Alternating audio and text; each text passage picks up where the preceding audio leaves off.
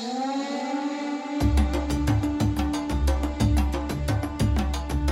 Sean todos bienvenidos al resumen de noticias y podcast del portal erudito.com.mx hoy sábado 31 de julio del 2021. En primera instancia, el gobernador Quirino Ordaz Coppel dijo estar de acuerdo en que la Guardia Nacional se incorpore a la cedera, es decir, tendrán un, un mando militar. El mandatario estatal acompañó al presidente Andrés Manuel López Obrador a la supervisión de la carretera San Ignacio, que conectará San Ignacio Sinaloa con el estado de Durango. En el evento también estuvo asistiendo como invitado especial el gobernador electo Rubén Rocha Moya, así como el secretario de Comunicaciones y Transportes Jorge Arganis, el secretario de la Defensa Nacional General de División Luis Crescencio Sandoval González y desde luego el anfitrión del lugar, el presidente municipal de San Ignacio, Iván Ernesto Báez. Según los informes, esta carretera está en un avance del 40%.